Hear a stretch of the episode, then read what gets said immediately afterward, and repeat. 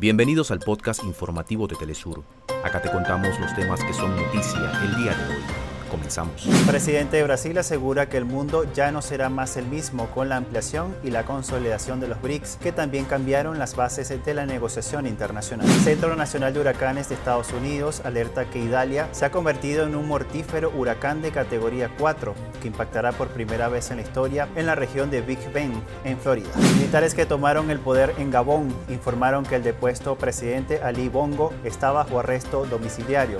China, uno de los primeros países en pronunciar ha hecho un llamamiento al diálogo. Hasta acá nuestros titulares. Para más información recuerda que puedes ingresar a www.telesurtv.net.